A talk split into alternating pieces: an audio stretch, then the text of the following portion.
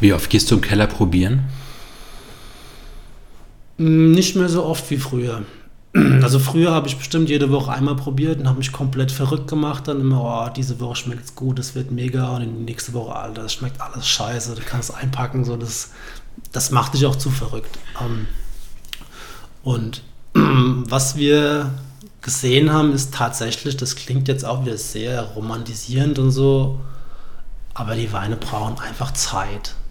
Und wenn du ihnen die Zeit gibst und sagst, okay, wenn das jetzt die ersten sechs Monate nach der Gärung nicht gut schmeckt, dann ist es kein Grund, sich jetzt verrückt zu machen, weil es wird irgendwann der Punkt kommen, da glauben wir zutiefst dran, wo es gut schmecken wird. Ja, vielleicht nicht jedes Jahr gleich, vielleicht auch nicht immer so toll wie in manchen Jahren so, aber im Großen und Ganzen immer gut. Ja.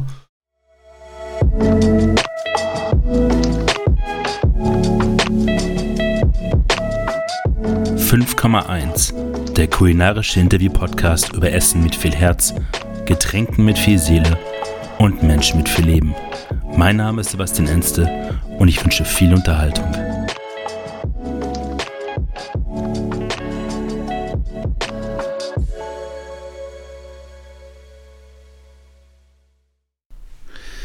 Ich war zum Jahresende in Paris und auf der Weinkarte eines sehr angesagten und sehr guten Bistros standen sogar ein paar deutsche Winzer, und zwar nicht die allzeit üblichen verdächtigen Traditionsweingüter, sondern ziemlich viele Quereinsteiger.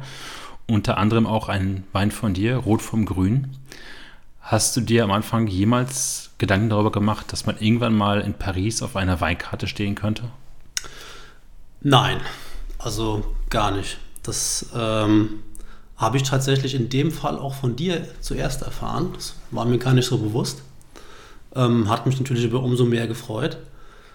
Ähm, aber ist natürlich nichts, womit man jetzt startet und sagt, so, da will ich mal unbedingt hin oder so. Das, aber es hat mich einfach wirklich mega gefreut, muss ich ganz ehrlich sagen. Und generell ging das, glaube ich, einfach auch sehr schnell jetzt die letzten zwei Jahre in der Entwicklung.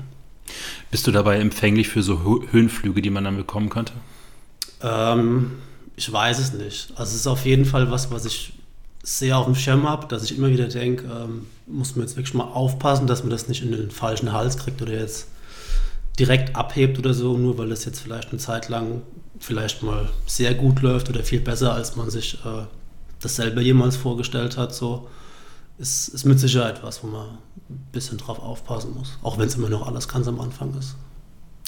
Wie lernt man mit so einem Erfolg umzugehen?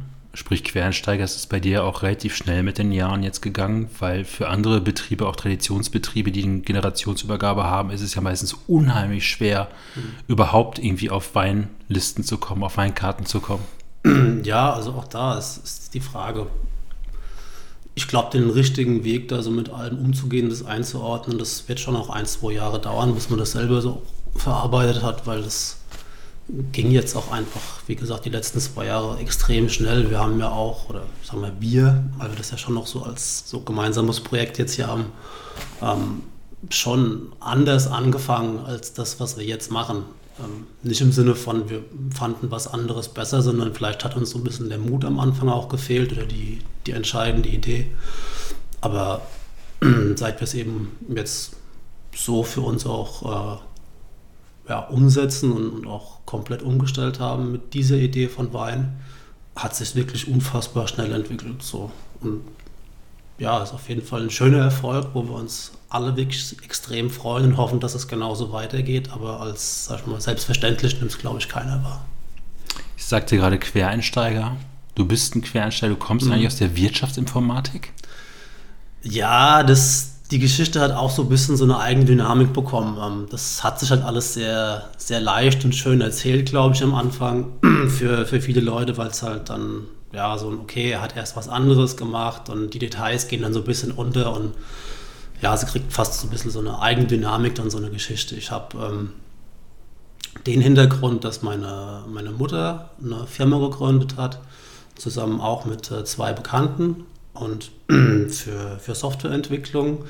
Die Firma gibt es auch immer noch, die heißt HDP, äh, ist in Alzey auch ansässig und hat mittlerweile, ich weiß nicht, 120 Mitarbeiter oder so irgendwas.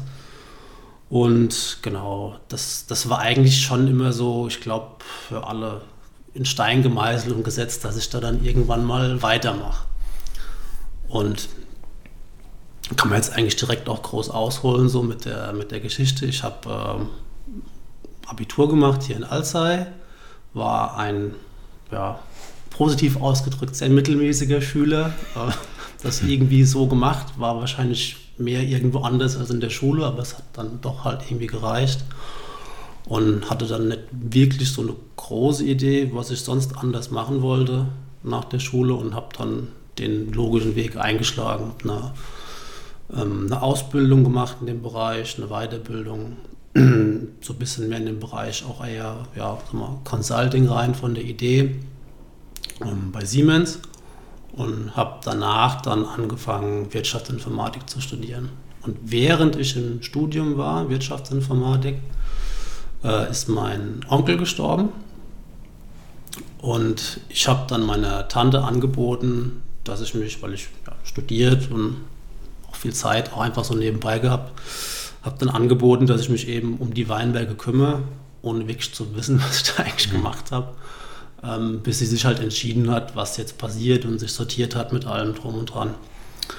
Ja, und da habe ich eigentlich so für mich gemerkt, dass, dass ich da was gefunden habe, was mich wirklich begeistert, mir Freude spendet, mich ja, ja fesselt oder packt es jetzt zu viel, aber einfach davor war es dann okay, das habe ich halt schon immer gemacht, ähm, habe das auch, glaube ich, sehr gut gemacht, aber war halt jetzt nie irgendwas, wo ich wirklich Begeisterung oder Freude empfunden habe. Und das war schon so ein kleines Aha-Erlebnis, da im Weinberg zu stehen und die Sonne scheint und du bist abends müde und das war schon irgendwie schön. Und da habe ich dann den äh, Entschluss gefasst, mein äh, Studium zu pausieren, habe mich exmatrikuliert und habe eine Winzerausbildung angefangen. Ja, was so in der Familie niemanden wirklich groß begeistert hat zu dem Zeitpunkt.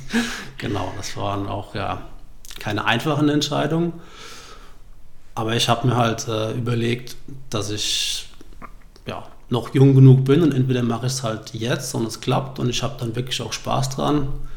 Und ich hatte schon so ein bisschen, glaube ich, den, den Riecher, dass das ist, was ich mal machen will. Oder ich mache es halt, wenn ich irgendwie die Kohle habe und 60 bin und dann ist halt irgendwie alles easy aber es macht vielleicht nicht mehr so wirklich dann den, den Spaß, den es jetzt machen wird. Ja. Genau, und da ich bis dahin ja alles sehr, sehr mal sicher und logisch entschieden habe, ich jetzt gesagt, das mache ich jetzt einfach mal was anderes und ich probiere das jetzt einfach. Genau, und dann habe ich 2012 habe ich die Ausbildung angefangen. Ähm, wie fand deine Mutter das? Weil sie ja wahrscheinlich insgeheim so ein bisschen gehofft hat, dass du mal ein bisschen ihre Fußstapfen trittst. Ja, weiß ich nicht. Also ich glaube, dass es gar nicht, in dem Moment, glaube ich, war es schon ein Schock, aber so wirklich schlimm hat es, glaube ich, auch nie empfunden, weil es auch für sie der Zeitpunkt war, wo sie, glaube ich, für sich selbst äh, realisiert hat, dass das, was sie macht, gar nicht mehr unbedingt das ist, weswegen sie angefangen hat. Also sie hat auch immer sehr viel Spaß gehabt, dann hauptsächlich, glaube ich, an dieser, diesem Programmieren, an dem Ideen entwickeln und mhm. auch kreativ zu arbeiten irgendwo. Und es ging ihr einfach nur darum, mit der Selbstständigkeit das machen zu können, was ihr Spaß macht, so und dann damit ihr Geld zu verdienen. Es ging jetzt, glaube ich, gar nicht darum, irgendeine Riesenfirma aufzubauen. Und wie sich das halt dann so entwickelt mit einer eigenen Dynamik, hat sie dann, glaube ich, irgendwann halt eher als Geschäftsführer lauter Sachen gemacht, die halt gemacht werden müssen, aber halt so 0,5 Prozent nur noch das, was ihr eigentlich Spaß gemacht hat.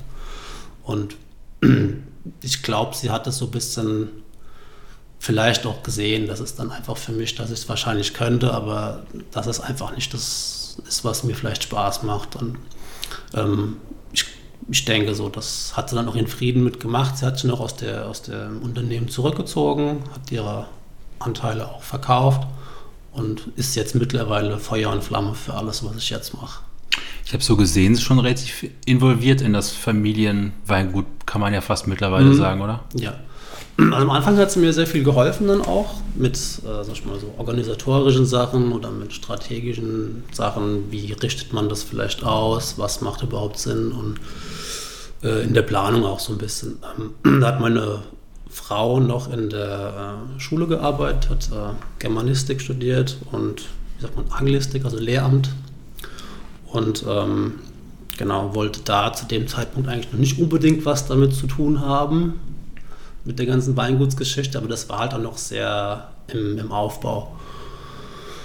Und genau, dann, da hat sie mir schon viel geholfen, auch meine Mutter. Und das hat sich jetzt so ein bisschen gedreht die letzten paar Jahre ähm, mit, den, mit den Kindern. 2016 haben wir Zwillinge bekommen. Genau.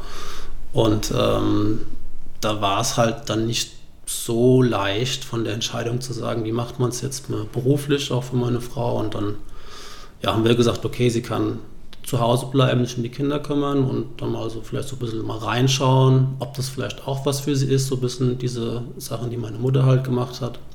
Ähm, die klassische Bürotätigkeit, mhm. sag ich mal. Ja, aber es hat sich jetzt eigentlich so entwickelt, dass es für sie auch auf jeden Fall passt, sie ihren Spaß daran hat, auch eben, glaube ich, wertschätzt, wie wichtig und schön es ist, sich seine Zeit selbst einteilen zu können, bei den Kindern zu Hause sein zu können auch wirklich jeden Tag zu sehen, was sie machen, wie sie aufwachsen, sich da so zu kümmern, wie man es auch selbst vorstellt, ist ja auch ein, ein, großer Luxus. Und so hat sich das jetzt eigentlich alles ganz gut gefunden, muss ich sagen.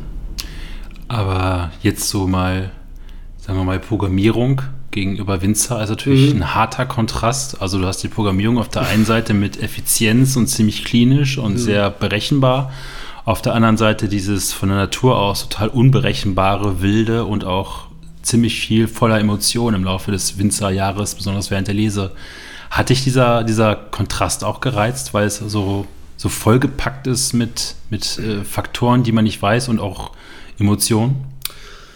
Das habe ich irgendwie nie so als großes Problem gesehen. Also wahrscheinlich, wenn man es jetzt von, von außen betrachten würde, habe ich mit Sicherheit viele Sachen da auch unterbewusst übernommen, wo man sagt, okay, da hat man vielleicht einen anderen Ansatz, Dinge durchzudenken oder zu planen was mich hauptsächlich bei der Sache mit, äh, sag ich mal, der IT gestört hat, war diese, für mich irgendwo diese Sinnlosigkeit der Dinge. Also das, was man tut, hat für mich persönlich überhaupt keinen Mehrwert geschaffen, keinen Sinn gemacht und gefühlt war schon absehbar, dass wenn du fertig bist, kannst du nach sieben, acht Jahren gerade wieder von vorne anfangen, weil alles wieder viel zu mhm. alt und neue Versionen, was auch immer. Und das war halt sehr unbefriedigend, diese Perspektive so. Und dieses Unberechenbare in der Natur, das ist natürlich da, aber es ist natürlich auch eine ganz andere Sinnhaftigkeit der Dinge. Also du bist ja viel, viel erfüllter in dem, was du tust. Du guckst dir abends den Weinberg an und sagst, wow, das habe ich jetzt heute geschafft. So, das ist irgendwie, das hat mich, glaube ich, eher fasziniert. Gar nicht so dieser, dieser krasse Unterschied. Das ist, das hat man erst in den Jahren danach erlebt, was das heißt, wie unberechenbar Natur ist, wenn es mal einen Frost gibt oder einen Hagel oder sonst irgendwas, da merkt man das viel eher dann erst. Das kann man sich gar nicht so vorstellen, glaube ich, am Anfang, was das heißt, so mit der Natur zu arbeiten. Du hast gerade erzählt, du hast dann die Winzerausbildung angefangen. War das zur gleichen Zeit, wo du dich dann entschlossen hast, das Weingut oder die Weinberge von deinem Onkel zu übernehmen? Genau, das war zeitgleich. Ähm, war, Entschuldigung, nächste Frage kurz dazu. War es klar, wenn du die Weinberge übernimmst, geht das nur erstmal einher mit einer Winzerausbildung? Äh, ja, das ist so klassisch deutscher Ansatz. Ne? Mhm. Wenn man was macht, hat es Hand und Fuß. Ne? Eine Ausbildung und dann kann man mal gucken, welche Weiterbildung und dann kann man auch mal studieren und dann kann man mal überlegen, ob man vielleicht was macht. So, das so. ja, den Gedankengang hat man dann irgendwie schon gehabt. Ja.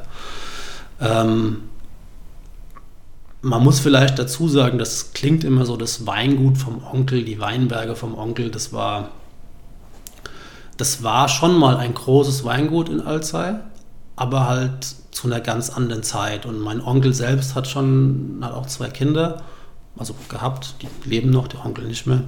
Ähm, und die hatten auch beide kein Interesse, den Betrieb weiterzuführen. Und das muss man sich dann schon so vorstellen wie ein Betrieb, der mal groß war, aber dann irgendwann so in den 90ern, 80er, 90er einfach aufgehört hat zu investieren und mit der Perspektive, das läuft jetzt so langsam aus. Ja, also 2012 war das so, das war ein bisschen weniger als ein Hektar Weinberge. Und da war schon noch das Gebäude in dem Moment da, aber dann, das hat ja mit mir nichts zu tun gehabt, das war ja dann für die Kinder. Und von den Maschinen, das war eigentlich nichts mehr. Auch kein Kundenstamm oder so, mhm. hat eigentlich ausschließlich Fasswein gemacht. Und hier und da mal, weiß ich, 300, 400 Flaschen für Freunde, Bekannte oder so irgendwie was. Aber das war jetzt nicht so, dass man sich da irgendwie vorstellen muss, ein ein altehrwürdiges Weingut und ein großer Kundenstamm und so und so viele Weinberge. Also das war schon, ja, es war eigentlich eher so ein Hektar Weinberg ungefähr. Das war eigentlich dieser, dieser Startbestand, den ich da übernommen habe. Und Hättest du ohne diesen, diesen Startpunkt da irgendwas zu übernehmen, was sicherlich eine Riesenbaustelle ist, auch diesen Wechsel gemacht? Wahrscheinlich nicht. Weil es ein Steg war dann für dich. Genau, das war halt so ein, ähm, das war schon, der, also im Winter vor hat mich schon mal ein Bekannter, weil mir einfach langweilig war und ich hatte ein bisschen Zeit über, hat er dann noch gesagt, geh du mal mit Reben schneiden, so im Spaß und so, okay, gehe ich jetzt mal mit. das war 2011 im Winter und dann 2012 im Frühjahr ist eben mein Onkel gestorben und ich dachte, oh gut, Reben schneiden kann ich jetzt, so, haha, und dann konnte ich natürlich gar nicht zu dem Zeitpunkt, aber dann habe ich dann gesagt, ja, das mache ich jetzt einfach mal, ich kümmere mich drum und also ich glaube, sie war, meine Tante war auch ganz froh, dass sie dann an der Stelle einfach mal jetzt keinen Stress sich machen muss, dass sich irgendjemand irgendwie drum kümmert. Und dann hat sich das halt so ergeben, ne? dass man dann gemerkt hat, wie schön das eigentlich sein kann, so eine Art von Arbeit. Du hast die Ausbildung, wenn ich das richtig gelesen habe, beim Weingut Rappenhof und bei Wittmann gemacht. Genau. Warum der Wechsel inmitten der Ausbildung? Weil meistens bleibt man ja bei einem Betrieb. Nee, im Winzer nicht. Also das Winzer ist nicht. normal, dass du jedes Jahr den Betrieb wechselst. Warum gerade bei Rappenhof um zu Wittmann? Ähm, also im ersten Jahr, ähm, das war ja wie gesagt äh, früher das mit dem Onkel, dann um die um diese Weinberge gekümmert und der Entschluss ist ja auch nicht von heute auf morgen gefallen. Das ist ja dann auch im Laufe dieser zwei, drei, vier Monate dann so passiert. Und dann habe ich irgendwann so im, im Mai, ähm, Ende Wintersemester, glaube ich, oder was im April, ich weiß es gar nicht mehr. Und ähm, habe ich dann überlegt, mit dieser, ja, mit der Studium das äh, sein zu lassen und mir die Ausbildung zu suchen. Aber die fängt halt zum 1. August auch an und von daher war das jetzt, ja, schon auch wichtig, überhaupt was zu kriegen, weil ich wollte nicht noch ein Jahr warten. Und habe dann auch mehrere Zusagen auch gehabt. Das war jetzt auch nicht das Problem. Ähm, ich habe das damals auch wieder relativ, ja, vielleicht in der IT-Level relativ rational entschieden. ähm, das war halt einfach ein Hektar, ein Weingut damals. Ich glaube, 54 Hektar haben die gemacht. Ich weiß gar nicht, was es jetzt ist. Ähm, Lagen von, von Nierstein bis Alsheim am Roten Hang. Da hat so ein bisschen Prestige auch mitgeschwungen irgendwo. Ähm, VDP, habe ich auch gedacht, ist mit Sicherheit auch ein guter Ausbildungsbetrieb, so du kriegst ein bisschen was mit. Ja, und auch einfach natürlich vom Wein. Und klar, irgendwann mal zum Vorstellungsgespräch da, hat überall mal zwei, drei Flaschen Wein mitbekommen und dann zu Hause probiert und dann gesagt, okay, das passt vielleicht so am ehesten. Und äh, auch ein, ein, großer Faktor war für mich, dass es ein großes Weingut war, weil ich hatte so die Idee, wenn es halt groß ist, dann kriegst du als jemand, der vielleicht einfach so wirklich quer einsteigt, auch die Möglichkeit, Sachen oft zu machen oder vielleicht mal selbst zu machen. Also ein kleinen Weingut, da macht dann vielleicht der, der Vater alles draußen im Weinberg und du kannst dann höchstens mal irgendwie ab und zu mal mitrennen oder so irgendwas. Und das, das war dann aber auch so, dass dann wirklich oft die Situation war, okay, das ist jetzt zu tun, zeige ich dir und Jetzt kannst du das selber machen, die nächsten drei, vier Tage oder so irgendwas. Das war eigentlich auch sehr gut, muss ich sagen, im Nachhinein. Einfach um reinzukommen, so ein mhm. bisschen mhm. das Feeling zu kriegen. Hat sich ähm, deine, deine Erwartungen so erfüllt, wie das so ist auf dem Weingut, wenn man nicht nur Reben schneidet, sondern andere Dinge auch macht? Oder war da auch erstmal mm. Erkenntnisgewinn, dass es. Ja und nein. So. Also manchmal ist ja der, der Alltag und die Realität viel krasser als alles, was man sich vorstellt. So. Ähm, also ich weiß nicht, mein, mein erster Tag war und dann so, okay, hier ist ein Schlauch und da ist ein Tank, spritzt den mal aus. Und so, was? Das war irgendwie, okay, eine halbe Stunde mit dem Ding da rumgespritzt, ist sauber, ja, okay, jetzt fahren wir in Weinberg. Das war halt, ja. Ähm, wie man sich vorgestellt hat, dann, dann teilweise ja, aber auch teilweise eben nicht. Ja, keine Ahnung, wie man das jetzt anders sagen soll. Du warst damals gerade mal 25 Jahre, als du hm, ungefähr. Zwölf, ja. ja. Gab es da immer auch so im Hinterkopf, wenn das hier nicht funktioniert, ich bin auch jung genug, dann irgendwie das Gleis wieder zu wechseln, was anderes ja, zu machen? Boah, das war, das war nie so ein wirkliches Thema. Das, also wir haben ja auch äh, in der, in der ersten Ausbildung bei Siemens, die haben ja so ein eigenes Ausbildungszentrum und dann bist du, so theoretisch bist du in einem Betrieb, aber wenn du Urlaub und Feiertage und was auch immer abziehst, bist du eher sowas wie 80 Prozent da im Ausbildungszentrum und machst alles Mögliche. Und da haben wir halt auch immer in WGs gewohnt und so und ich habe halt einfach, weiß nicht, viele Leute kennengelernt damals und also ich habe mir nie Gedanken gemacht über das, weil allein durch das Netzwerk, was du hattest, die Leute, die du kanntest und auch so, du hättest gerade in der IT, du kriegst ja immer irgendeinen Job mhm. und selbst irgendein Job ist locker mal das Doppelte von dem Gehalt, was du als wahrscheinlich Meister oder Bachelor im Weinbau verdienst. Also das war jetzt nie so ein Stress und drei Jahre raus ist auch nicht so schlimm, das kriegst du irgendwie wieder rein. So. Also da habe ich mir rein finanziell eigentlich nie Gedanken gemacht, ob das jetzt ein Thema wäre. Also wenn es halt nicht schief geht, gehst du halt zurück. Äh, wenn es schief geht, gehst du halt zurück. So, das war jetzt eigentlich kein großes Risiko. Würde ich auch heute nach wie vor so sehen. Das war jetzt kein Risiko in dem Sinne. Dann hat man zu Hause dieses Weingut oder die Weinberge, die man übernommen hat, hat eine Ausbildung nebenher, die man noch machen muss. Ja. Wie schafft man das beides, wenn man auf der einen Seite gerade so die Fähigkeiten erlernt, die Grundfähigkeiten und auf der anderen Seite das Jahr aber auch auf dem Weinbergen weiterläuft?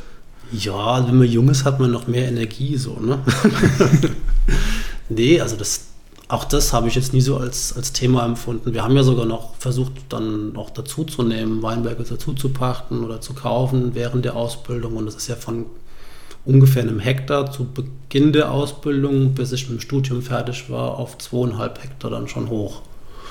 Und ähm, ich habe auch im ersten Lehrjahr, habe ich am Anfang, ich habe noch zweimal die Woche Fußball gespielt und einmal noch Basketball und Weinberge und Ausbildung. Und das, also das habe ich jetzt nie so als Problem empfunden irgendwie. Das war schon aus heutiger Sicht ein bisschen verrückt auf jeden Fall.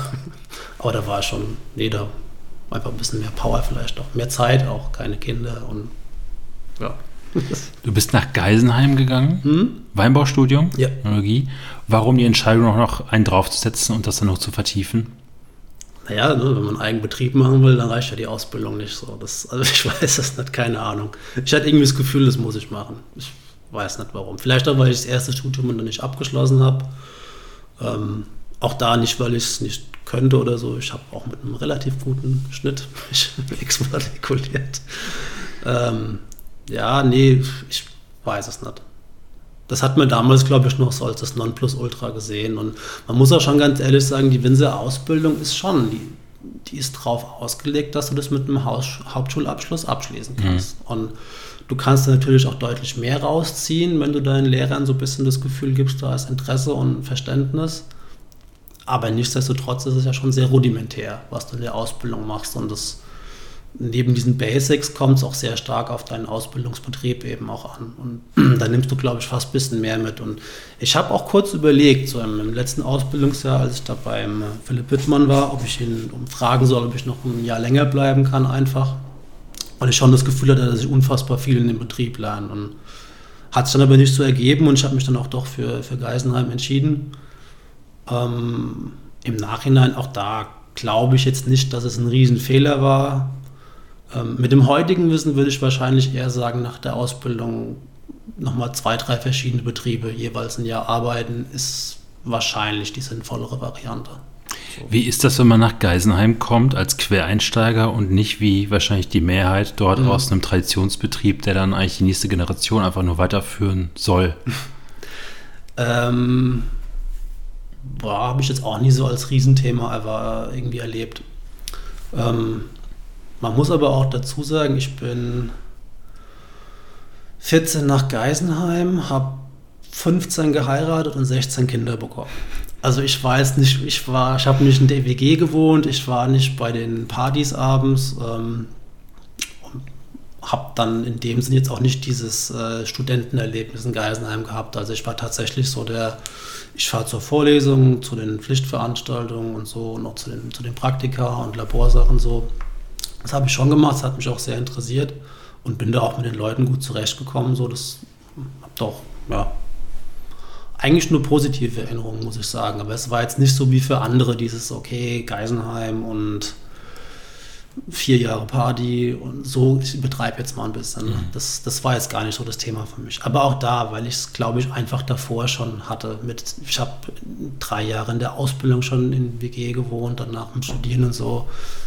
Das hat jetzt nicht gefehlt, so in dem Sinne. Die Erfahrung war, glaube ich, einfach schon da. Und dann wenn du dann eher diesen Horizont hast, okay, dann, wenn es fertig ist, fahr ich heim, möchte noch ein bisschen was mit den eigenen Weinbergen gucken. Und ähm, damals auch mit meiner jetzigen Frau schon zusammen gewohnt. Und dann dieses Thema mit irgendwann mal heiraten, das war zwar nicht ausgesprochen, aber hat schon irgendwie so ein bisschen auch, auch drüber gestanden. Und dann war halt einfach kein, kein Interesse, glaube ich, auch da in Geisenheim für wer kocht heute, wo gehen wir heute Abend einen Film gucken, so ja, okay, viel Spaß, bis morgen so. Das war eher, glaube ich, so der Ansatz. So. Wie viele Freundschaften sind in Geisenheim geschlossen worden? Ähm, Freundschaften, ja gut, ich, würde ich vielleicht so auch gar nicht sagen. Also viele Bekanntschaften, viele gute. Ähm, hauptsächlich auch, äh, was, was wirklich cool war, was ein Zufall war, was ich gar nicht wusste, ist mit ähm, Christian Hannemann, auch hier aus Weinheim, vom Weingut Heiligenblut, der zum gleichen Zeitpunkt angefangen hat in Geisenheim wie ich. Und wir kannten uns vor überhaupt nicht, haben auch erst in Geisenheim dann so mitgekriegt und wie du bist aus Weinheim. Ja, ich auch. Ja, cool. das, das war eigentlich wirklich äh, schön. Ja, ansonsten ein paar Leute aus der Ausbildung, die ich schon kannte, die auch nach Geisenheim sind. Da hat sich dann auch der Kontakt noch ein bisschen intensiviert. Das war so eigentlich eine Handvoll ausgewählt, plus ein paar Leute, ein bisschen weitläufiger, so würde ich sagen. Viele von den Winzern, die dann aus Geisam nach Hause gehen, kommen damit so eine Energie, erstmal vieles anders machen zu wollen als die Eltern. Ähm, wie bist du dann zu Hause in dein quasi eigenes Weingut gegangen? Wo fängt man dann an, Dinge anders zu machen? Ähm, ja, viele Ideen, klar. Und dann, dann will man immer alles Mögliche ausprobieren und ganz toll machen und 98.000, 90.000 Ideen. Ähm, bei mir war es zum Beispiel eine Sache, die ich unbedingt ausprobieren wollte, waren halt äh, so bei, den, bei den Neupflanzungen dann Sachen reinbringen und ähm, Pflanzdichten und Abstände und solche Geschichten. Und das, das war eher so, glaube ich, das, was mich am Anfang viel interessiert hat. Ähm, weinbaulich habe ich, glaube ich, gar nicht, also kellertechnisch, habe ich gar nicht so viel aus Geisenheim jetzt rausgezogen. Das war das, was wir in der Ausbildung auch schon hatten, noch mal ein bisschen intensiviert. Ähm, aber auch da, du hast ja schon ungefähr dann so eine Richtung gehabt, wo du eigentlich hin wolltest. Und das war dann gar nicht so relevant, da jetzt irgendwie großartig was auszuprobieren. Und für mich war es dann auch in, in dem Moment, ich habe ja, als ich in Geisenheim fertig war, dann erst mit dem, mit dem jetzigen Weingut, wo wir jetzt arbeiten. Das war dasselbe Jahr, als wir das dann, als ich das kaufen konnte, dasselbe Jahr, wie ich abgeschlossen habe, 2017, also auch da Regelstudienzeit, zack, durch.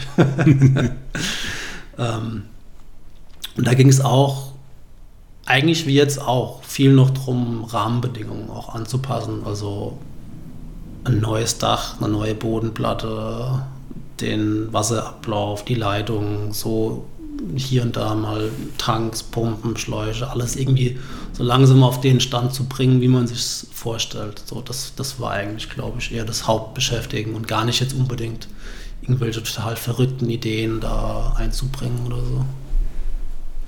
Welche Vorteile siehst du oder denkst du, gibt es so für die Quereinsteiger und Autodidakten in der Weinwelt als Winzer?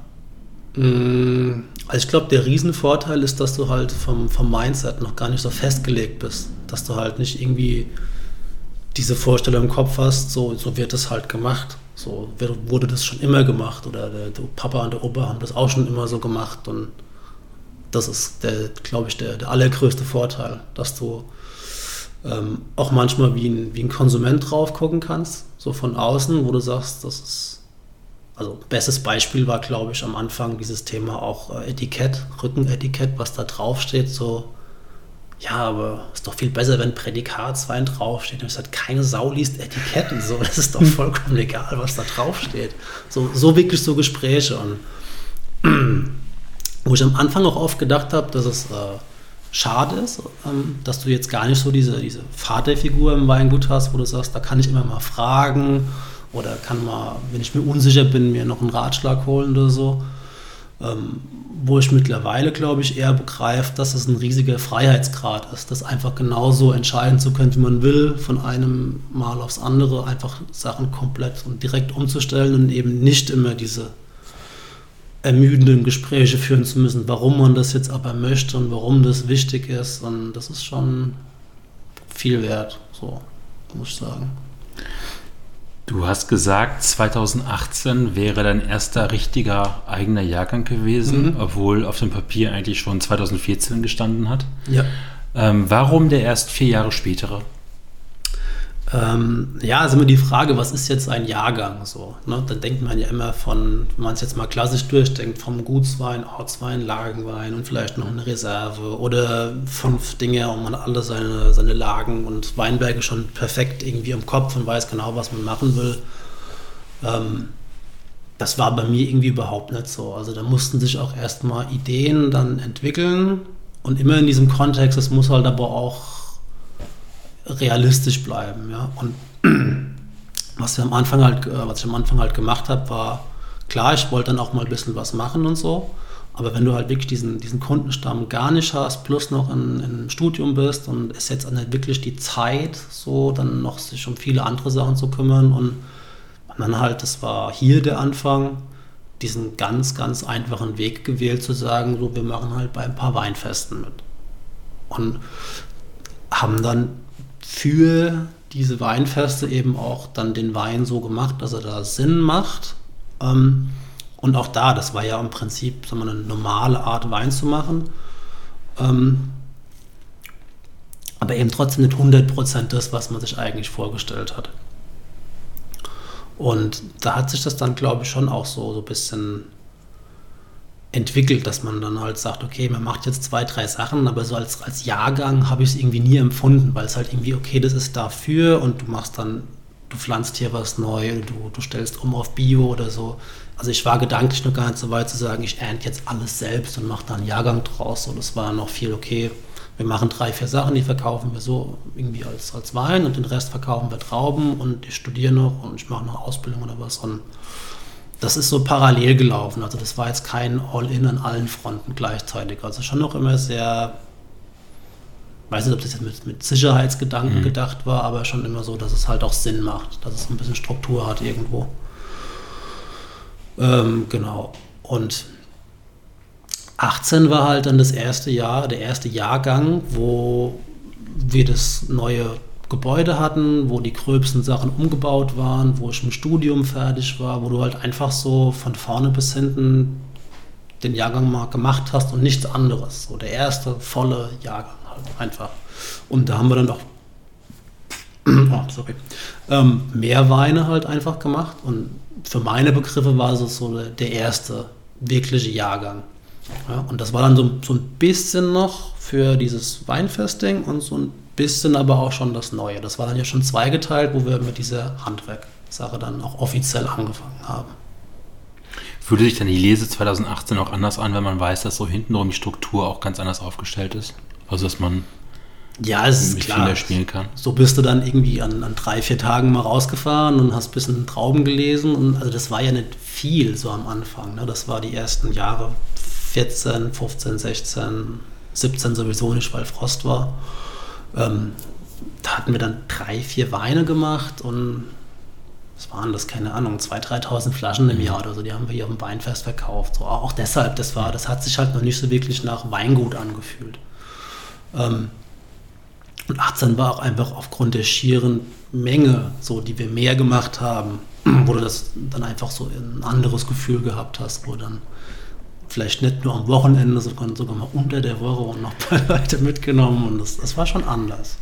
Ja. Aber auch aus heutiger Sicht immer noch vielleicht kein, kein, ja doch schon Jahrgang, aber schon deutlich weniger anders, kleiner. Und das hat sich auch schon, wie gesagt, die letzten zwei, drei Jahre sehr schnell entwickelt jetzt alles so, als man dann diese Strukturen vielleicht auch mal angenommen hat. Du hast gerade schon angesprochen, diese Handwerklinie, die dann zu den Weinfest Linien zugekommen ist. Das ist ja schon, wie würdest du die Handwerklinie beschreiben? Also was ist der Unterschied zwischen den Weinen der Handwerklinie, die dann kam, zu den Weinfestlinien? Oh, wie soll man das sagen? Also das, was wir fürs Weinfest gemacht haben, war so, wie ich das halt gelernt habe, klassisch in der Schule und im Studium und selbst da schon sehr reduziert.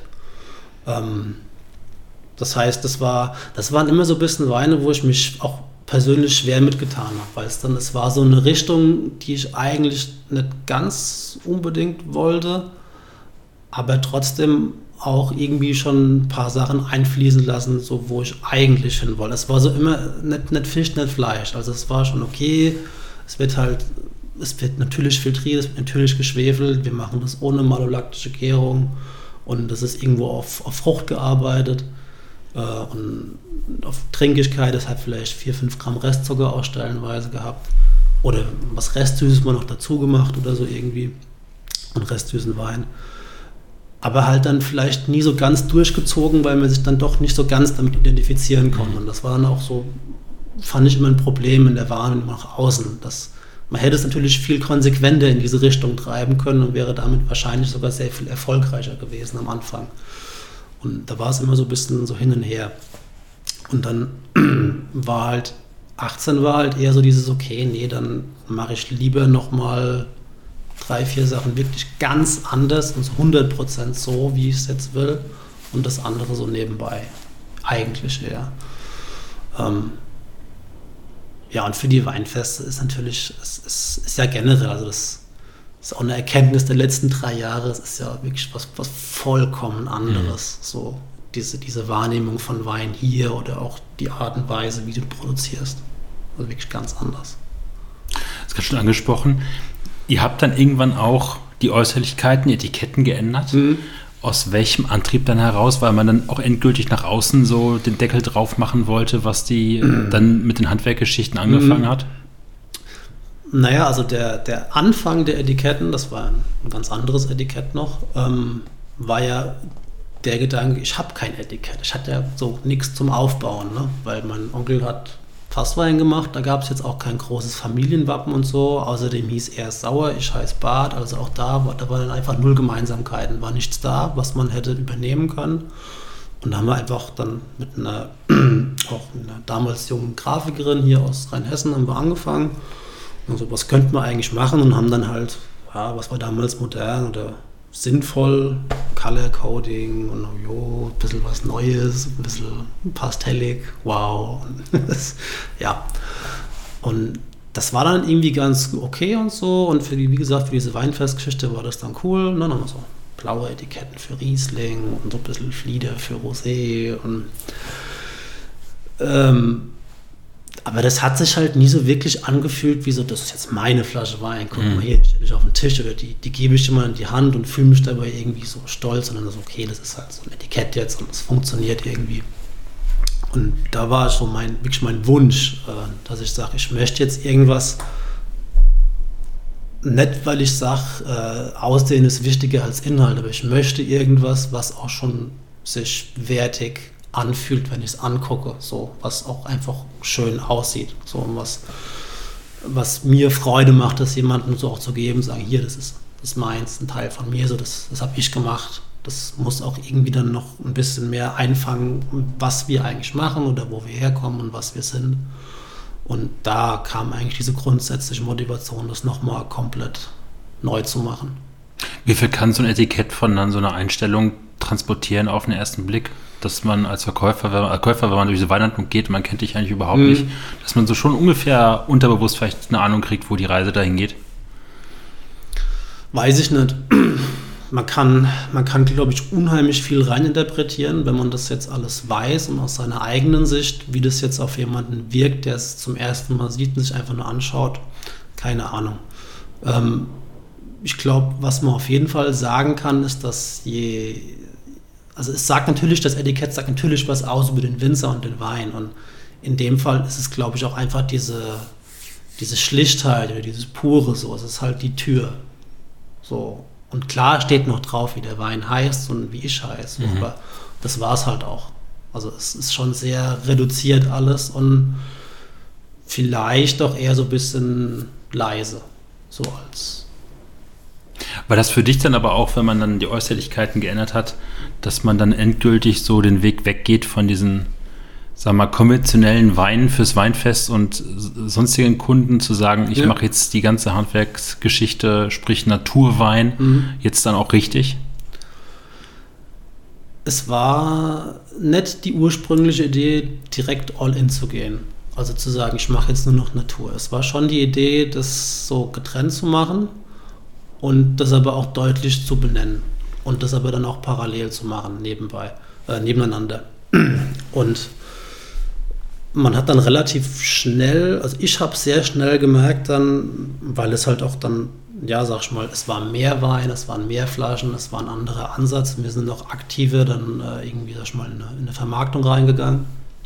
Und ich habe schon relativ schnell gemerkt, dass du jemanden, der die normalen Weine mag und jemand, der diese, sag ich mal, Naturweine mag, das kriegst du sehr schwer zusammen. Das sind sehr unterschiedliche Menschen. Und äh, das mit den Naturweinen oder den Handwerkweinen hat halt sehr, ja, sehr gut funktioniert, also viel besser, als ich mir das jemals hätte vorstellen können. Ich hatte aber auch überhaupt keine Einsicht, sag ich mal, jetzt in diesen Markt, in diese Szene oder irgendwas. Mhm. Ich habe das wirklich rein so als Konsument ja alles erlebt. So, das war. Gibt es da Vorbilder, die dich inspiriert haben? Winzer, wo du gesagt hast, ja, auf jeden Fall. Also das war ja auch ein, so, ein, so, ein, längerer Vorgang. Ist jetzt nicht so, dass ich 2018 gesagt habe, ich höre jetzt auf zu schwefeln oder so. Das war ja schon ähm, das war 2013 das erste Mal ähm, in der Ernte noch beim Philipp Wittmann. Da hat der Kellermeister, der Georg Riese, hat äh, was mitgebracht von äh, Stefan Tissot. Und äh, die Flasche hat in dem Abend null performt. Ich weiß nicht, ob der Korken scheiße war oder was auch immer. Aber er hat halt wirklich drauf geschworen. Also, das ist so geil und es ärgert mich richtig, dass es heute jetzt nicht so geil ist. Und ich so, okay, das gegoogelt und okay, Weinhalle, KNU, mhm. Kössler, gibt's das? Bestelle ich mal sechs Flaschen. Und dann die erste Flasche, die ich davon hatte, die hat halt dann richtig performt. Und dann habe ich gesagt, wow, das ist, was ist das denn jetzt? Das war irgendwie ganz anders als alles, was ich bisher gekannt habe. Weil ich hatte mich halt schon sehr auf dieses Riesling, klassisch, VDP, so diese Richtung, hatte ich mich schon ein bisschen eingeschossen. Das hat mir auch wirklich Spaß gemacht damals. Aber das war halt so neu. Und dann hat es eigentlich schon mit dieser Sache bei, bei Wittmann angefangen, mit diesem damals Tissot probiert, dann den Händler äh, halt kennengelernt, Weinhalle, der schon damals auch ein paar Sachen halt so im Sortiment auf jeden Fall ja hatte.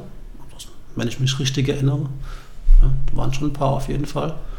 Ähm, der Philipp hat auch eine KNU-Sonderedition gemacht von einem Silvaner. Ich weiß nicht, ob die immer noch macht. Ähm, aber das war halt auch ein Wein, das war dann damals schon im Herbst, okay, da haben wir dann irgendwie von Hand dann äh, Silvaner Trauben abgebärt in Eimer und die haben wir dann von Hand in ein Fass getan und, und das dann so spontan vergoren, alles durchlaufen lassen und dann haben wir im Keller gearbeitet und waren dann halt bei jedem Schritt dabei und okay, jetzt nehmen wir den Wein mal von der Hefe runter und, und probiert mal so ein Glas. Das, das, schmeckt auch total cool, aber irgendwie ganz anders als die anderen Silvaner mhm. und so. Und auch darüber dann, das ist dann auch wieder so ein Ansatz, wo wir dann sagen, dass da ist heute noch viel von den Ideen mit drin. Also wir machen das nicht genauso, aber von den Ideen ist schon noch viel mit drin. Und dann waren wir 14, war ich dann auf der Hausmesse mit ähm, bei, bei KNU. Bin mit meiner Frau hingefahren, ein paar Freunde noch besucht und ne, man kannte sich dann halt noch, bei Wittmann mal kurz vorbeigeschaut am Stand und auch da dann mal weiter probiert. Und da, was habe ich dann da probiert? Äh, Verlic, Preisinger und dann noch einen anderen aus Südfreien war es ja komplett vorbei einfach. habe ich gesagt, das, okay, wow, das ist da, das, die Richtung, da gehen wir hin, das machen wir. Ich habe zwar keine Ahnung, wie das geht, aber das machen wir. Und ähm, genau, da hatte ich sogar schon in Geisenheim angefangen, habe an dem Abend hatte ich noch mit ähm, äh, Andreas Tschepper hatte ich gesprochen mit dem Praktikumsplatz und auch irgendwie schon so ja, okay, und 16 muss ich das machen und komme ich und so irgendwie diese Richtung. Also jetzt war er nicht so ganz abgesprochen, mhm. aber war schon in der Planung alles. Und es hat sich im Nachhinein jetzt nicht so ergeben, weil 16 kamen halt dann die Kinder, dann habe ich das noch ein bisschen umdisponiert. 2014 hat diese Entwicklung eigentlich angefangen, so für mich persönlich mit, okay, das sind die Weine. Und ich habe dann auch selbst in dem Jahr äh, einen ganz kleinen Maßstab schon in diese Richtung dann auch mal gemacht. Äh, Riesling, Silvaner, ich habe Beeren mit vergoren, ich habe es nicht geschwefelt, ich habe es ewig liegen lassen, ich habe es mal mit bisschen Luft liegen lassen und so. Halt immer in so, so 50 Liter Glasballonformaten zum Gucken. Das war natürlich total crazy und cool, weil klar, da gab es Weine, da gab es Chardonnay, da gab es aus Österreich Sachen, aber es gab kein Silvaner oder Riesling so gemacht. Also haben wir das auch mal probiert. Aber das war halt jetzt auch nichts, wo dann 2014, also 15 abgefüllt, was du jetzt mit aufs Weinfest genommen hättest. Das, ist dann halt irgendwie okay, das ist dann cool. Haben wir uns irgendwie 20 Flaschen für mich abgefüllt, den Rest dann halt mit dem anderen zusammen oder so irgendwie. Genau. Ähm, das hat dann so sich über die Jahre eigentlich fortgesetzt, dass ich jedes Jahr so ein bisschen was in die Richtung gemacht habe. So einfach immer ein bisschen mehr Erfahrung sammeln, mal gucken, mit jeder einzelnen Rebsorte, die da ist, mal so irgendwie Ansätze mal sich rausgesucht. Und 18 dann halt eben mehr. Und das war halt der Punkt, wo ich dann das nicht mehr so experimentell irgendwie im kleinen Format gemacht habe. Und okay, wir machen jetzt mal drei, vier Sachen und zwar genau so und den Rest machen wir so, so links nebendran. Da kam dann diese Gabelung. Ja, und dann haben wir, wie gesagt, mit den Natursachen, das hat dann auch alles wirklich wunderbar und schön funktioniert. Und mit den anderen Sachen halt, wenn man ganz ehrlich ist, so, so gar nicht außerhalb vom Weinfest. Da hast du dann schon gemerkt, okay, Deutschland, Weinmarkt, Riesling, Silvaner, klassisch ist halt sehr aufgeteilt eigentlich alles schon.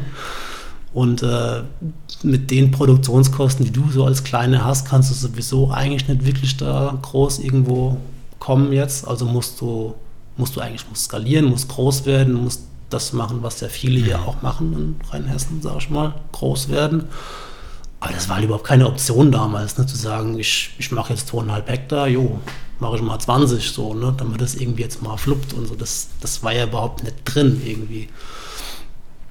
Und dann haben wir das, auch weil das andere dann so toll angenommen worden ist, 19 halt mit viel Mut noch weiter vorangetrieben. Und dann kam ja das, das große C 2020, was uns ja alle so viel Kummer bereitet hat und noch tut. Ähm, und dann gab es halt einfach keine Weinfeste mehr. und das war halt so der Punkt, wo ich dann erst gesagt habe, in, in 2020, Ende 1920, okay, dann wir lassen das jetzt einfach, weil das andere funktioniert für mich, das funktioniert im Vertrieb, das macht allen viel mehr Spaß. Das mit den Weinfesten war jetzt noch nie so die, sag ich mal, Herzensangelegenheit, dass du gesagt hast, so, ich will mein Leben lang jetzt da jedes Wochenende woanders stehen und Schorle ausschenken, so. Und ja, dann haben wir das jetzt in diesem Zug dann eigentlich auch umgestellt. Das, ja.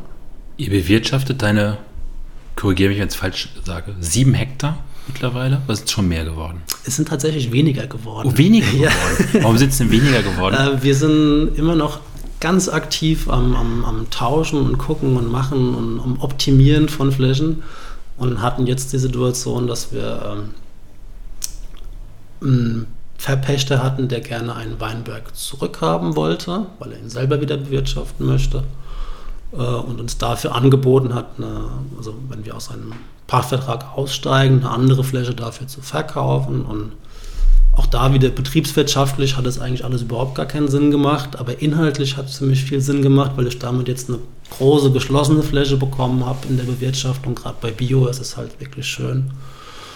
Und haben deswegen jetzt zwei abgegeben und einen dazu. Und ja, dann sind wir jetzt wieder bei sechs Hektar knapp.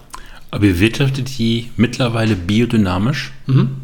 Warum biodynamisch? Sieht man da Veränderungen, wenn man die vorher von konventionell auf biodynamisch umgestellt hat? Ähm, also erstmal, warum biodynamisch? Für mich war immer vollkommen klar, dass Bio der Mindeststandard ist von dem, was ich tue. Also im ersten Ausbildungsjahr, das war bei Rappenhof, das war damals ja noch äh, konventionell bewirtschaftet. Ich weiß gar nicht, wie es heute ist. Ähm, ist jetzt auch mittlerweile Generationenwechsel. Ähm, aber damals war es halt, sag mal, noch wirklich, jetzt, wie soll man sagen, so, so ganz normal halt. Gute fachliche Praxis, integrierter Weinbau, aber halt konventionell. Und ich weiß noch, also ich hatte so diesen Schlüsselmoment, wo dann mein Ausbilder gesagt hat, äh, ah, wir haben was vergessen, fahr nochmal zur Reifeisen und hol mal dies und das, ist schon vorbestellt und musst nur abholen.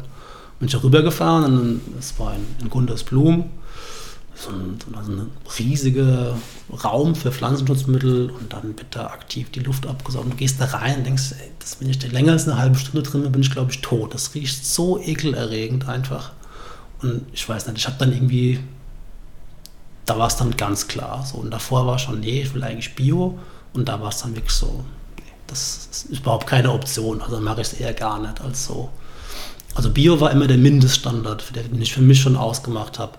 Und biodynamisch ist dann eben so als zweites Thema reingekommen, im, auch im Jahr bei äh, beim Philipp Wittmann, wo ich dann einfach ähm, die Weine probiert habe. Und natürlich, du kriegst dann auch viel erzählt, was wird gemacht, was ist der Sinn davon oder warum machen wir das eigentlich. Und du kriegst halt auch ganz viele Sachen zum Probieren, muss man auch mal sagen. Das ist auch sehr wichtig in der Ausbildung. Ähm, und dann kannst du da auch mal wirklich so empirisch rangehen und sagen, okay, ich habe jetzt 20 Flaschen getrunken und von den 10, die mir am besten geschmeckt haben, waren irgendwie sieben biodünn. So, und dann habe ich irgendwann so gedacht, das, das macht für mich einfach Sinn, weil viele Sachen, die ich trinke, sind so in der Bewirtschaftung. Es macht von dem, was ich erzählt bekomme, für mich alles sehr viel Sinn und es ist halt einfach nochmal so, so ein Schritt weiter auch. Aus diesem, also ich sag mal, Bio als Standard ist ja in dem Sinn, ich ich würde jetzt nicht sagen, dass das irgendwie schwierig oder herausfordernd ist. So der Bewirtschaftungsstandard einfach und auch so ein sich selber nochmal herausfordern, immer wieder neu über Sachen nachzudenken oder so ein bisschen sich da irgendwie rauszukriegen, dass man nicht zu komfortabel mit irgendwas wird. Das war eigentlich so dieses Warum. Und der, der Unterschied, ähm, ja, also wir haben 2016 haben wir die Zertifizierung gestartet nee, 2016 haben wir gestartet Bio und 2017 die Zertifizierung. Genau. Ähm, weil wir erstmal ein Jahr gucken wollten, ob das alles so klappt. Mhm. Also haben dann direkt das Jahr erwischt, wo es nur geregnet hat. auch super. Haben es durchgezogen und es hat gerade so geklappt auch hinten raus. Und da habe ich gedacht, okay, wenn ich es jetzt dieses Jahr geschafft habe, dann schaffst du es jedes Jahr eigentlich. genau. Und die, also die größeren Effekte siehst du, glaube ich, am Anfang erstmal, wenn du von, von äh, normal auf Bio gehst. Ähm, jetzt ist es mittlerweile so, wir machen es ja biodynamisch, also wenn du jetzt eine neue Fläche dazu kriegst, dann gehst du natürlich direkt auf biodynamisch. Ja? Aber so diese, ich habe das glaube ich auch schon mal woanders irgendwo gesagt, ich weiß gar nicht wo. Ich finde so diese ersten zwei, drei Jahre, da siehst du wirklich die, die massivsten Umbrüche. Dann hast du wahrscheinlich so eine Art Plateau und dann irgendwann kommst du in die, mhm. in die wirkliche Optimierung so rein. Aber diese ersten Jahre, zwei, drei, eher drei, würde ich mittlerweile sagen, Jahre ist schon, ist schon ein massiver äh, Unterschied. Wenn, wenn ich mir so angucke, die Bilder aus den ersten Jahren, wo wir das gemacht haben, im selben Weinberg, wo du dann siehst, okay, die Laubwand war locker einen halben Meter höher, die war so dicht, da konntest du nicht durchgucken, das war alles tiefgrün, die Trauben waren doppelt so groß und, und kräftig und breit und zusammengepackt. Und heute ja, wenn wir jetzt sagen, es liegt immer im Auge des Betrachters, ob das jetzt positiv ist, aber also ich finde halt, dann hast du so, du hast ein ganz anderes Wachstum. Die sind immer noch tiefgrün und wunderbar und schön und so, aber sie wachsen langsamer, sie wachsen nicht mehr so dicht, die Trauben sind lockerer. Äh, und natürlich ganz am Schluss, du hast äh, eine ganz andere Aromatik auch irgendwo. Es ist halt nicht mehr nur noch so Zucker, Säure, was auch immer. Du hast wirklich, ich finde, kann man auch wieder sagen, vielleicht bilde ich mir das ein, aber ich finde, es schmeckt doch einfach alles viel besser und es, ne? Deswegen, das ist schon dann auch schön. Es kommt eine lange Aneinanderreihung von Wörtern. Du vinifizierst deine Weine ohne Vorklärung, keine Anreicherung, keine Entsäuerung, keine Reinzuchthäfen, keine Kühlung, keine Schönung, keine Filtration und nur eine minimale bis gar keine Schwefelgabe. Warum sollen die Weine so ursprünglich wie möglich sein? Ja, warum?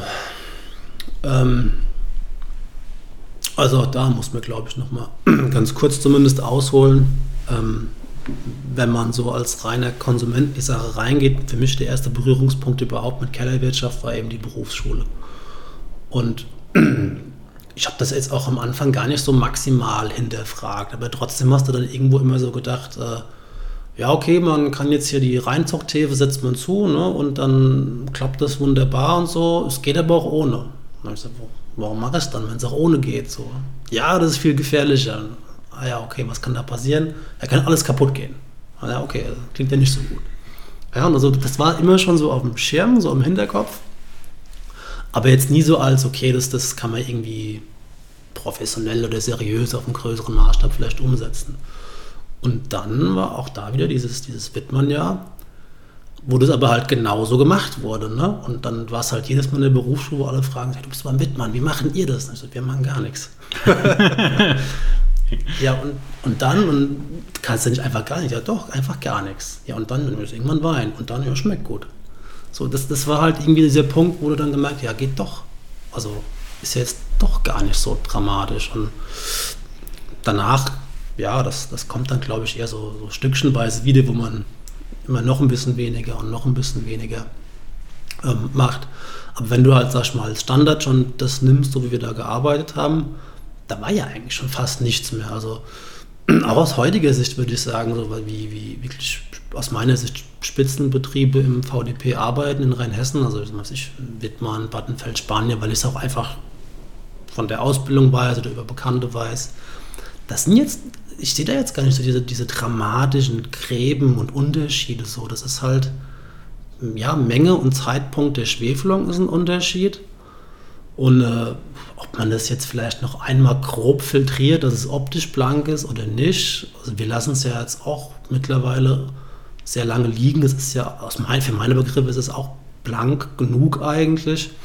Ähm, das, was wir mittlerweile so an, an Rebsortenwein machen.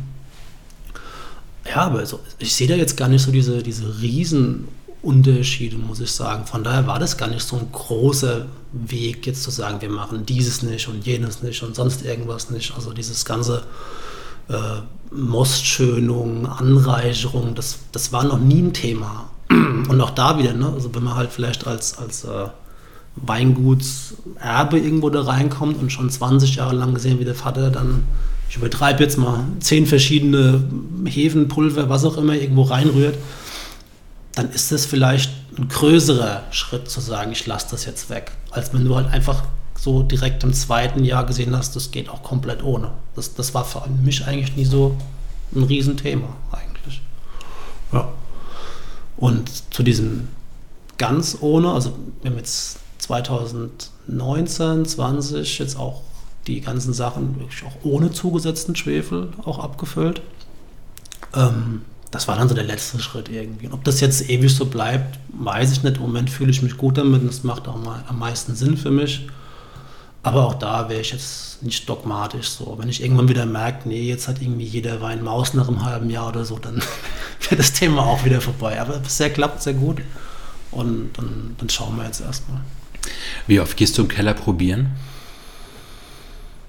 Hm, nicht mehr so oft wie früher. Also früher habe ich bestimmt jede Woche einmal probiert und habe mich komplett verrückt gemacht. Dann immer, oh, diese Woche schmeckt es gut, es wird mega. Und die nächste Woche, Alter, das schmeckt alles scheiße, du kannst einpacken. So, das, das macht dich auch zu verrückt. Ähm, und was wir gesehen haben, ist tatsächlich, das klingt jetzt auch wieder sehr romantisierend und so, aber die Weine brauchen einfach Zeit. Und wenn du ihnen die Zeit gibst und sagst, okay, wenn das jetzt die ersten sechs Monate nach der Gärung nicht gut schmeckt, dann ist es kein Grund, sich jetzt verrückt zu machen, weil es wird irgendwann der Punkt kommen, da glauben wir zutiefst dran, wo es gut schmecken wird. Ja, vielleicht nicht jedes Jahr gleich, vielleicht auch nicht immer so toll wie in manchen Jahren so, aber im Großen und Ganzen immer gut. Ja. Und sich selbst diese Ruhe dann auch zu geben, das ist dann auch schon, schon wichtig. Ja. Rheinhessen hat vor vielen Jahren so den Weg von der absoluten Masse zu Klasse und auch mhm. dann zur Weltklasse mittlerweile von einigen Betrieben geschafft. Und jetzt haben sich in den letzten Jahren noch eine ganze Reihe von jungen deutschen Naturweinwinzern da niedergelegt. Wie viel Platz ist hier für euch und wie viel Platz wird hier so für euch gemacht? Boah, ähm, also hier ist einfach, wie soll ich sagen, hier ist, hier ist alles möglich, sage ich mal so ein bisschen. Es ist das größte deutsche Weinbaugebiet. Ich habe nie das Empfinden gehabt, dass es ein Problem ist, hier an Rebfläche zu kommen, wenn man sich wirklich auch darum bemüht und mit Leuten redet. Das war eigentlich immer sehr einfach. Und was du dann machst, klar, reden dann auch mal irgendwie, redest du mit Kollegen drüber und für die, sag ich mal, Alteingesessenen ist das immer noch im Bereich Voodoo und Hexerei und komisch. Aber ja, die lassen sich dann auch in Ruhe, so, ja, mach halt. So. das juckt halt einfach auch niemanden. Das ist ja auch so klein, wenn man es auf diese rein hessischen Maßstäbe mal überträgt, was wir hier machen. Also selbst wenn du, weiß nicht, alle Kollegen hier zusammenrechnest, habe nie gezählt, wie viel sind es? 10, 15, rein Hessen, ich weiß es nicht. Also rechnen die ganze Jahresproduktion zusammen, das ist ja immer noch weniger als manche Weingüter oder Kellereien hier rausballern von einem Wein. So, das ist, ist ja nichts. Ja. Von daher glaube ich jetzt nicht, dass das überhaupt so, so wahrgenommen wird. Und ich denke eher in den Betrieben, wo es so ist, ist auch die, die Elterngeneration auch einfach froh, dass es jemand weitermacht. Und wie du es dann weitermachst, ist, glaube ich, wurscht. Also es, das Land der unbegrenzten Möglichkeiten hier. So, du kannst eigentlich du kannst alles machen in Rheinhessen, wenn du willst. Torben Bunte von Vampur hat zu mir gesagt, dass diese ganzen neuen deutschen Naturwinzer, ähm, dass vor ihnen noch das Beste liegt. Also der beste Jahrgang, die beste Lage, ja. der beste Wein. ähm, um noch das Beste vor sich zu haben, wie genau ja. muss man dann überdenken, äh, welchen Schritt man als nächstes geht? Anschaffung, mhm. wirtschaftliche, auch ja. Vertrieb. Also ich kann es ich kann's nur für meine Situation ganz konkret sagen, solange du halt noch mit diesen grundsätzlichen Sachen so stark beschäftigt bist, mit diesen ganzen Rahmenbedingungen, also zumindest mir fehlt dann oft der, der, der freie Kopf dafür, sich jetzt wirklich bis ins allerletzte Detail in einen Wein, in eine Lage so komplett durchzudenken, weil halt vieles auch noch ja, deine, deine Aufmerksamkeit einfach wegnimmt. Ähm, und das ist das Beste nur vor. Also ich glaube, das stimmt, weil es ist ja alles noch so neu. Jetzt das Ganze hat ja auch einen riesen Dämpfer bekommen jetzt die letzten zwei Jahre, diese ganze Entwicklung mhm. ähm, mit der Situation jetzt. Und da ist, da ist schon noch viel, wo man auch einfach sagen muss, das muss ich jetzt auch mal sagen, es hat mich auch immer genervt, dieses der jungen Winzer des Jahrtausends, irgendwie, wenn du wieder eine Story hörst von irgendjemandem, sein erster Jahrgang und gleich ist alles tipptopp und so. Das ist ja nicht die Realität. Also die Realität ist, jeder hat schon mal so ein bisschen irgendwie drei, vier Jahre was gemacht und Sachen ausprobiert, Ideen entwickelt. Und dann hast du irgendwann so langsam kommst du dahin, dass du sagst, okay, ich glaube, das könnte was sein. Und dann kommt der Feinschliff. So. Ich glaube, das ist vielleicht auch das, was er meint. Das, und das steht, glaube ich, bei allen jetzt noch so bevor, dass du sagst, okay, jetzt geht es erstmal darum, ich muss so in, der, in dem Ablauf, in der Entwicklung mit allem gut klarkommen ähm, auch das Portfolio siehst du ja auch bei vielen. Das ist noch nicht so, dass du sagst, das ist jetzt zementiert, da ändert sich noch mal was, da kommen mal zwei, drei Weine dazu, da gehen mal zwei, drei Weine weg oder so, wo du sagst, das hat doch nicht so ganz funktioniert oder ich mache lieber nur einen statt drei oder lieber drei statt einen oder so irgendwas. Und da muss ich auch viel einfach noch finden. Das ist ja noch sehr, sehr jung und neu alles. Ja. Christian Lebherz von Q-Climate sprach von den deutschen Naturweinwinzer von Late Adopters, weil wir in Deutschland wirklich sehr spät dran sind gegenüber, sagen wir mal, Frankreich mhm. oder sogar Österreich. Fühlst du da Druck, weil man jetzt doch nach den ganzen Jahren dieser Bewegung dann in Deutschland doch irgendwie so an vorderster Reihe steht, als erster da steht, dass man mehr Aufmerksamkeit bekommt, dass man mehr auf die Finger geguckt bekommt, als wenn man jetzt erst zweite, dritte Generation schon dieser Betriebe wäre? Mhm. Ja, aber das ist ja mit Sicherheit kein naturweinspezifisches Phänomen, so dass du dann sagst, wenn du da schon in zweiter, dritter Generation bist in einem renommierten Betrieb, dass mehr Erwartungsdruck da ist. Also auch da, ich bin froh, dass das nicht so ist. Also ich kann mir nichts Schlimmeres vorstellen, als so ein 5-Sterne-VDP-Weingut zu übernehmen, weil du kannst ja, du kannst alles falsch machen und du kannst nichts mehr besser machen. So, das ist ja furchtbar eigentlich. Also hätte ich überhaupt keine Lust drauf. Und äh, also ich sehe mich auch gar nicht so wirklich als Pionier oder sonst irgendwas. Also so, so gar nicht, muss ich wirklich sagen. Also ich, gerade in Rheinhessen waren da auch andere schon noch mal so ein, zwei, drei Jahre früher. Kann man darüber streiten, ob das wirklich viel ist, in, mhm. in, was für Zeiträumen man das Ganze denkt, ob dann zwei Jahre wirklich viel ist, aber sehe ich mich auch gar nicht so, so ganz vorne, so, weil auch, auch weil wir anders angefangen haben und so ein bisschen Zeit gebraucht haben, unseren Weg zu finden. Letzte Frage. Letzte Frage. Letzte Frage. Ein bisschen länger. Ähm, ihr schreibt ganz am Anfang auf eurer Webseite, ganz oben im Header, eigentlich war alles klar und plötzlich öffnete sich eine Tür. Wie groß war dann der Raum hinter dieser Tür, den du dann mit den Jahren hier vorgefunden hast? Boah, ich glaube, der ist so groß, das habe ich immer noch gar nicht realisiert. Also am Ende vom Tag, auch mit der ganzen Entwicklung, die das jetzt genommen hat, ist es schon so ein ein ziemlich großer, schöner Spielplatz. Es macht unfassbar viel Spaß und es ist wirklich sehr, sehr dynamisch, sehr interessant und ich könnte mir also keinen schöneren und besseren Beruf der Welt irgendwie vorstellen. So ist schon alles genauso, wie es sein soll. Wenn jetzt noch der Rest wieder passt, dann ist, glaube ich, auch, ja, gibt es da wenig zu, zu meckern. Danke fürs Gespräch und die Einsicht in deinen Weg. Gerne.